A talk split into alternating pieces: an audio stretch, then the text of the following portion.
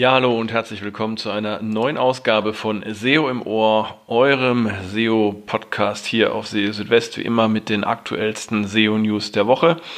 Und in dieser Woche schauen wir so ein bisschen auf eine Meldung, die ähm, ja recht äh, häufig und auch sehr viel zitiert wurde, ähm, die von einem äh, Google-Mitarbeiter stammt, äh, von dem Paul Haar, ähm, den manche von euch vielleicht kennen. Und der hat sich so ein bisschen ausgelassen über das Thema Ranking-Faktoren beziehungsweise Ranking-Faktoren in einer Doppelrolle als Signal und auf der anderen Seite auch als Optimierungskriterium. Und ja, wenn das Ganze auseinanderdriftet, dann kann sich das irgendwann auch äh, unter Umständen nachteilig auf Websites auswirken. Dazu werden wir nachher noch ein bisschen mehr erzählen.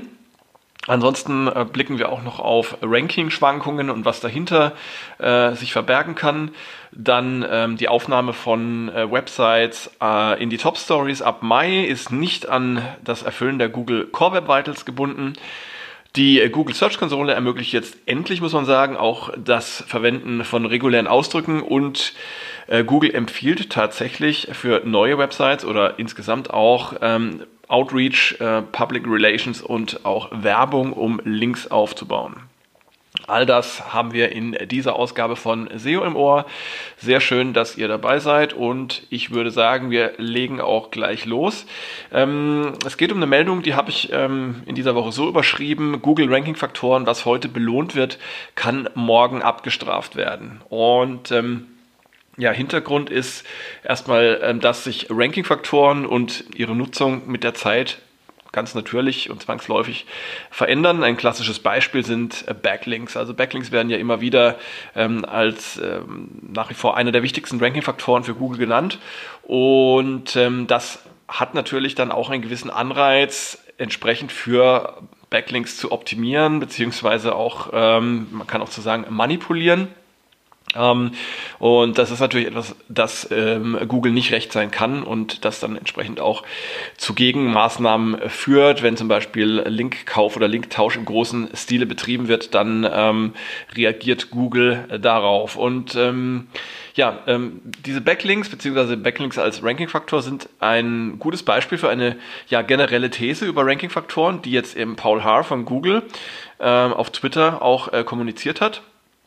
Und zwar hat er geschrieben, dass es bei Ranking-Faktoren nicht darum gehe, ein bestimmtes Verhalten zu belohnen, sondern darum, Indikatoren für ja, Qualität oder Güte zu finden. Ähm, er hat dabei auch Facebook genannt. Bei Facebook sei es, seien es zum Beispiel Klicks oder Clickbaiting und bei ähm, Suchmaschinen entsprechend sind es eher Links. Ähm, ja, und bei, früher war es so, dass Links für Google ein Zeichen für Relevanz, Autorität und Prominenz ähm, äh, gewesen sein und sonst aber auch nichts. Ähm, sobald Links aber ähm, als Indikator oder als Signal für Suchmaschinen ähm, bekannt gewesen äh, sind, ähm, hat es auch einen entsprechenden Anreiz gegeben, eben solche Backlinks auch zu erzeugen und aufzubauen. Und das eben nur mit dem Zweck, äh, um bessere Rankings in Google oder in Suchmaschinen allgemein ähm, zu bekommen. Und ähm, ja, Paul Haar meinte dazu, also aus Sicht der Suchmaschinen seien Links nicht belohnt worden. Ähm, aus SEO-Sicht sei das aber durchaus der Fall gewesen. Ähm, und Systeme zum Linktausch ähm, seien auch zumindest für einige SEOs aus ethischer Sicht in Ordnung gewesen, wurden aber von Suchmaschinen als Missbrauch gewertet. Und das bezieht sich grundsätzlich auf alle Signale, die von einer Optimierungsgemeinschaft verstanden äh, werden und die quasi dann auch überoptimiert werden. Ähm, und das Ganze führt dann eben zu einer wachsenden Schere oder Differenz zwischen der Verwendung eines Signals als Indikator für Plattformen wie zum Beispiel Google äh, und der Art und Weise, wie ein Signal für die Optimierung verwendet wird. Ähm, ja, und Google belohnt ähm, ein solches Verhalten, also eine Optimierung für Ranking-Faktoren, bis man sich äh, entsprechend darauf eingestellt habe und äh, zu gut darin werde, beziehungsweise indem man dann überoptimiert. Und dann könne eine Bestrafung erfolgen.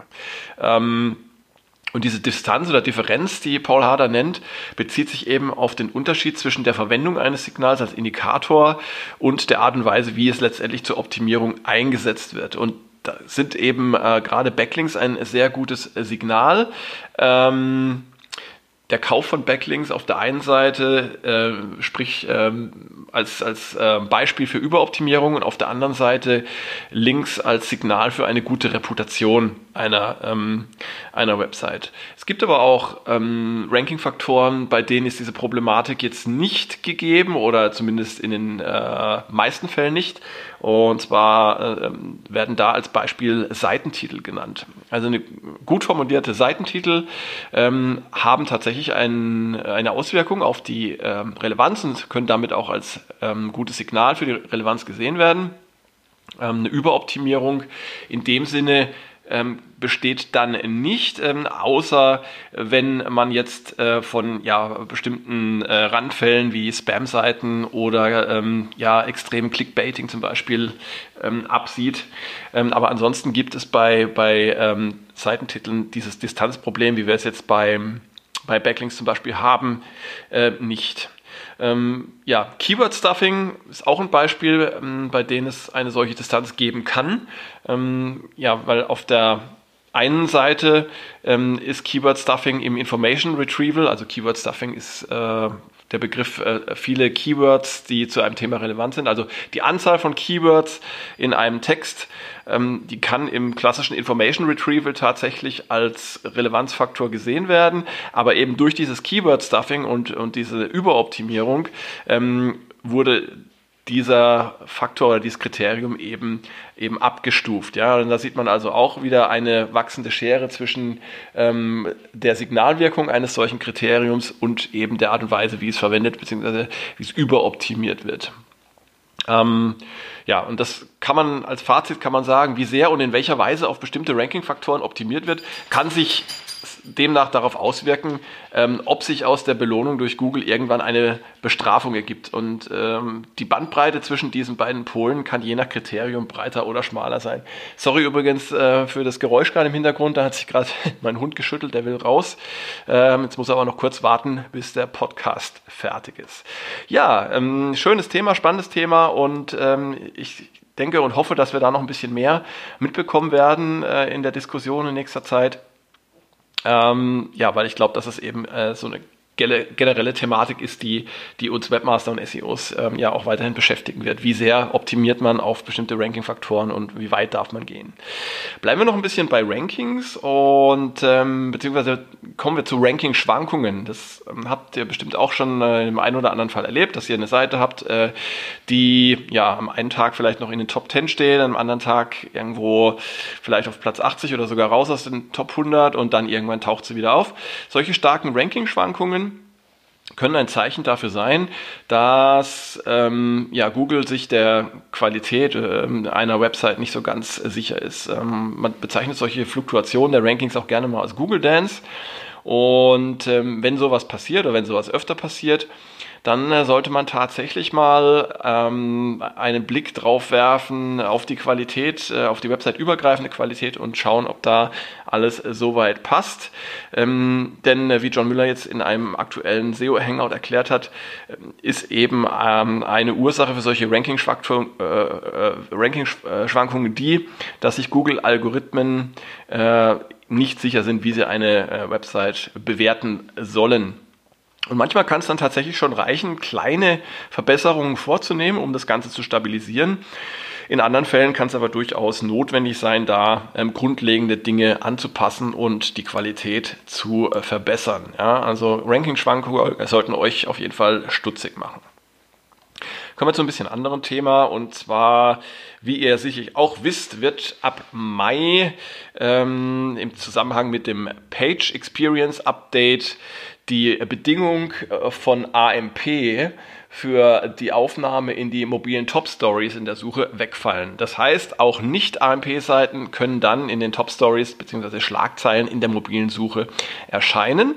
Soweit, so gut. Aber was wir jetzt auch noch gelernt haben im Zusammenhang mit ähm, den neuen FAQs für die Core Web Vitals, die jetzt gerade erweitert wurden, ähm, es wird keine Voraussetzung sein für eine Seite, die Core Web Vitals oder die Werte für die Core Web Vitals, die empfohlen werden, äh, zu erfüllen, um eben in diesen Top Stories zu erscheinen. Ähm, Dennoch ist es äh, sicherlich von Vorteil, ähm, hier auf der, äh, im grünen Bereich zu sein, äh, was die Core Web Vitals angeht. Denn ähm, wenn die inhaltliche Qualität oder Relevanz vergleichbar ist, dann wird Google natürlich schon noch auf andere Faktoren schauen, wie zum Beispiel die Core Web Vitals und dann seid ihr im Zweifelsfall ähm, äh, im Vorteil, wenn ihr da bessere Werte habt als ähm, die Konkurrenz. Also das soll, äh, auch wenn die inhaltliche Relevanz und Qualität einen äh, höheren Einfluss haben wird, solltet ihr solche Dinge wie die Core Web Vitals nicht außer Acht lassen. Eine schöne Meldung, die jetzt gerade reinkam, ähm, ist die, dass es jetzt in der Google Search Konsole im Leistungsbericht möglich ist, ähm, reguläre Ausdrücke zu verwenden. Äh, reguläre Ausdrücke, ähm, für die, die es nicht kennen, ähm, das ist eine Art ähm, Syntax, mit der man ja bestimmte ähm, Filterungen oder bestimmte Matches vornehmen kann auf ähm, Zeichen, auf Strings und ähm, das ist äh, ja reguläre Ausdrücke sind eine ganz eigene Welt für sich. Ähm, ich glaube fast, das kann man studieren, äh, also so kompliziert kann es teilweise werden. Auf jeden Fall diejenigen, die mit regulären Ausdrücken umgehen können, ähm, die werden sich jetzt besonders freuen, denn sie können jetzt in dem Leistungsbericht in der Google Search Konsole eingesetzt werden, um damit auf ähm, ja, bestimmte URLs zu filtern. Und das ist insbesondere bei ja, sehr großen und umfangreichen äh, Websites mit vielen, vielen URLs äh, von Vorteil, wenn man da gezielter gucken will äh, und systematisch nachschauen will, wie bestimmte Leistungsdaten sich entwickelt haben, dann kann man eben diese regulären Ausdrücke anwenden. Google hat auch eine Hilfeseite zu diesen regulären Ausdrücken ähm, erstellt. Die habe ich euch auch verlinkt im entsprechenden Beitrag auf SEO Südwest. Da könnt ihr einfach auch mal ein bisschen damit ähm, äh, rumspielen. Und es gab noch eine weitere Verbesserung und zwar für Vergleiche. Also wenn man jetzt im Leistungsbericht ähm, bestimmte Vergleiche vornimmt und dabei mehrere Kennzahlen ähm, auswählt, ja, äh, zum Beispiel Impressionen und Klicks und man möchte die jetzt einander gegenüberstellen, ähm, dann ist, bekommt man das jetzt in einer ja, breiteren ähm, Tabelle präsentiert, sodass man ähm, alles auf einen Blick sehen kann. Und das ist was, was mir persönlich auch ähm, jetzt äh, sehr gut gefällt denn bisher war das immer ein bisschen ähm, hakelig. Man musste scrollen, um dann die Werte zu sehen. Ähm, also man musste horizontal scrollen. Und jetzt sieht man das alles auf einen Blick. Finde ich eine feine Sache. Ja, also ähm, immer mal wieder was Neues für die Google Search Konsole. Immer mal wieder eine kleine Verbesserung. Und ähm, ja, äh, es ist inzwischen ein richtig gutes Tool geworden, wie ich finde. Und ja, schließlich und endlich ähm, auch noch das. Ähm, hier geht es jetzt um äh, Linkaufbau. Gerade bei neuen Websites ist es ja häufig schwierig wahrgenommen zu werden. Also wenn eine Website gerade das Licht der Welt erblickt hat, dann ähm, muss man ja schauen, wie kriegt man da irgendwie Traffic drauf, wie kann man in der Suche sichtbar werden. Ja, und um in der Suche sichtbar zu werden, braucht man unter anderem auch Links. Ja, und wie bekommt man diese Links, wenn niemand eine Website kennt? Dazu hat John Müller jetzt eine Empfehlung ausgesprochen, ähm, auch in einer der letzten äh, SEO Office Hours. Und er hat gesagt, man kann also tatsächlich ähm, Dinge wie zum Beispiel Public Relations, ähm, Outreach oder auch Werbung ähm, einsetzen, um äh, die Menschen auf eine Website aufmerksam äh, zu machen. So kann man zum Beispiel auf die lokale Presse zugehen und sie bitten, über eine Website zu berichten. Und ja, es geht letztendlich nur darum, Menschen zum Besuch einer Website zu motivieren, äh, damit sie sich die Inhalte dort anschauen. Und in der Folge können sie dann auch Links setzen. Ähm, das Ganze funktioniert natürlich nur dann, wenn die Inhalte auch überzeugend sind. Also das sollte natürlich vorher gewährleistet sein.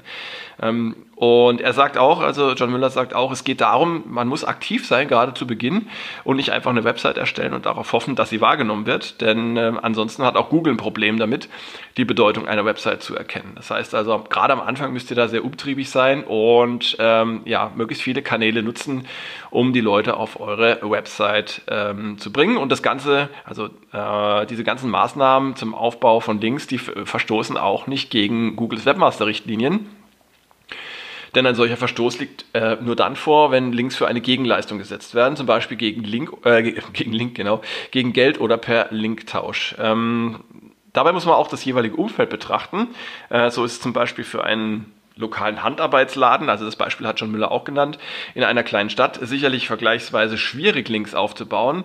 Ähm, das gilt dann allerdings auch für die Mitbewerber, sodass dann die Wettbewerbsbedingungen doch ausgeglichen sind. Ähm, ja, und gerade zu Beginn sind Links für eine Website wichtig, damit Google diese eben auch wahrnehmen kann. Äh, und wenn Google dann gelernt hat, wie eine Website einzuordnen ist, dann kann sie auch organisch wachsen, wobei die Bedeutung anderer Ranking-Faktoren gegenüber Links dann sogar mit der Zeit zunimmt. Also Links sind vor allem am Anfang wichtig. Ja, und damit sind wir auch schon wieder am Ende von SEO im Ohr angekommen. Ich freue mich, dass ihr dabei gewesen seid und dass ihr eingeschaltet habt. Und natürlich freue ich mich äh, genauso oder sogar noch mehr, wenn ihr das nächste Mal wieder dabei seid. Ähm, in der Zwischenzeit besucht äh, mich auch gerne auf SEO Südwest. Da gibt es für euch jeden Tag die aktuellsten SEO-News, immer frisch für euch. Und ähm, ja, wenn ihr mögt, ähm, dann folgt mir doch auch auf Spotify. Die entsprechenden Links findet ihr auch auf SEO Südwest äh, in den Show Notes. Und ja, das würde mich persönlich auch sehr freuen. Wenn ihr Feedback habt, schickt es mir äh, per Mail oder per Twitter oder auf welchen Kanälen ihr das auch immer möchtet. Jetzt sage ich erstmal Tschüss, bis zum nächsten Mal. Macht's gut. Ciao, ciao. Euer Christian.